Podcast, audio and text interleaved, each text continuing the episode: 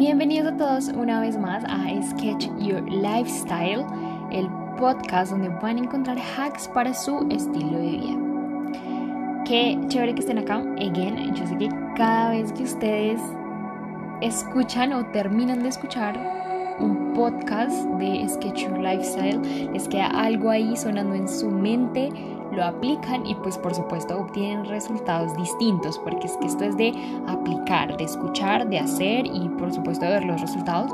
Me encanta muchísimo que hayan personas que todos los días me digan como, Pau, mira, apliqué esto, que escuché en tu podcast y me sirvió mucho, o no sé, que hayan cogido algo, así sea lo más mínimo y lo hayan adaptado a su estilo de vida y que ahora sean una persona completamente distinta. Básicamente el propósito de, este podcast en general, de lo que yo comparto es ayudarles a crear ese estilo de vida que tanto desean, ese estilo de vida que siempre han soñado.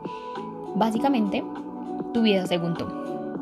Eso me apasiona y me gusta muchísimo. Y hoy, por supuesto, vamos a hablar de algo que está muy, muy relacionado con todo esto. Y es por aquí tengo una lista, 1, 2, 3, 4, 5, 6. Son 6 formas de mantenerte mentalmente fuerte. Básicamente es como una recopilación de muchas de las cosas que ya hemos hablado aquí en el podcast anteriormente, pero aquí lo van a tener súper resumido, sintetizado y pues bueno, para que lo anoten, lo apliquen también, que cojan una de estas cositas y ya mismo puedan como tenerlo ahí súper, súper, súper presente y que ya después más adelante con las demás. Pero bueno, vamos a comenzar. La primera forma para mantenerse uno mentalmente fuerte es, por supuesto, apreciar qué tan lejos hemos llegado. Es honrar ese proceso, porque muchas veces no es sencillo.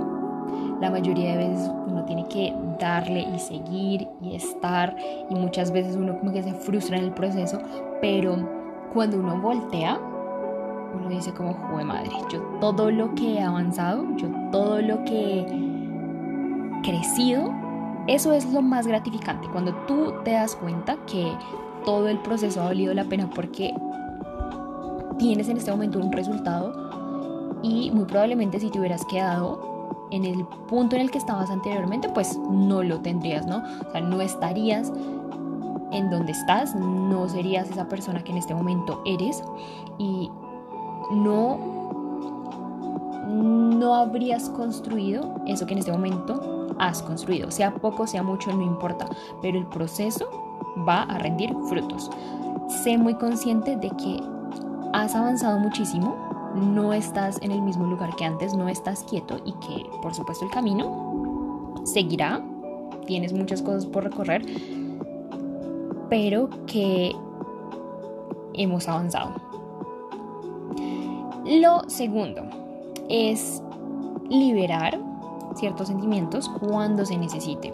Llorar, expresar enojo, expresar, no sé, rabia, sácalo, sácalo de ti, exprésalo.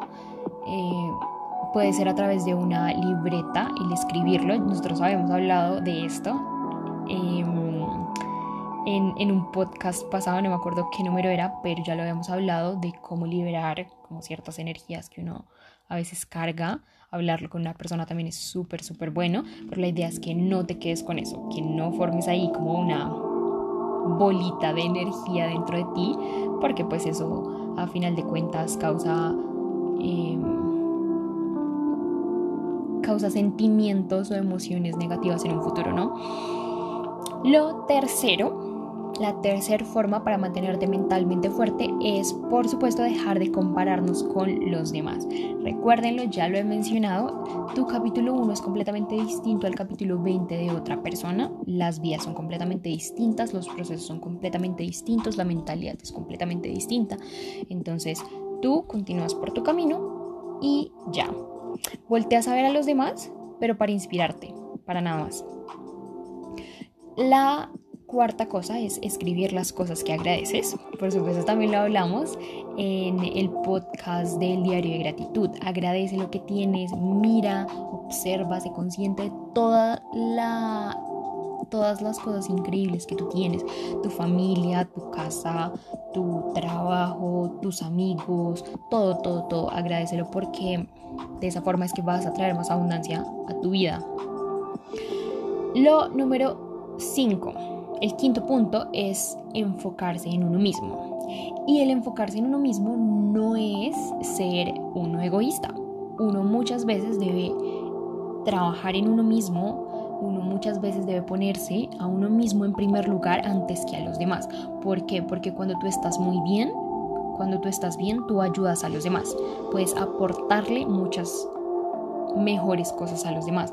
Pero si tú estás en un lugar muy en un headspace muy malo, muy down, muy negativo, pues eso es lo que vas a transmitirle a las demás personas, eso es lo que vas a proyectar también en tu realidad. Entonces, más bien, enfócate en ti, en lo positivo, en trabajar en ti, en hacer cosas que a ti te gusten para poder de esa forma ayudar mucho, mucho más. Y el último punto es, por supuesto, dejar ir todas las cosas que no te están sirviendo. Y eso no solamente aplica mentalmente, pensamientos, sentimientos, actitudes, sino también aplica para el plano físico. Si tú puedes hacer una limpieza de tu hogar, de tu closet, de tu celular, en tu computador, eliminar lo que ya no te sirve, eliminar lo que te hace estorbo, básicamente es algo muy muy bueno porque de esa forma vas a hacer espacio para las otras cosas, para lo positivo, para lo nuevo que está a punto de llegar a tu vida y para lo que verdaderamente sí te va a servir, ¿no? Esas básicamente son las seis formas para mantenerte mentalmente fuerte. Es algo muy, muy positivo que es un proceso constante del día a día en lo que uno debe trabajar constantemente, independientemente de si fue un día bueno o si fue un día malo. Muchas veces esto es lo que te va a permitir a ti como que surgir en cualquier etapa, en cualquier momento. Y la verdad es algo que a mí también personalmente me ha ayudado muchísimo. Como se dan cuenta, es como una mini recopilación de algunas cosas que ya hemos hablado en el podcast a mí me ha servido muchísimo y por supuesto espero que a ti también te sirva mucho.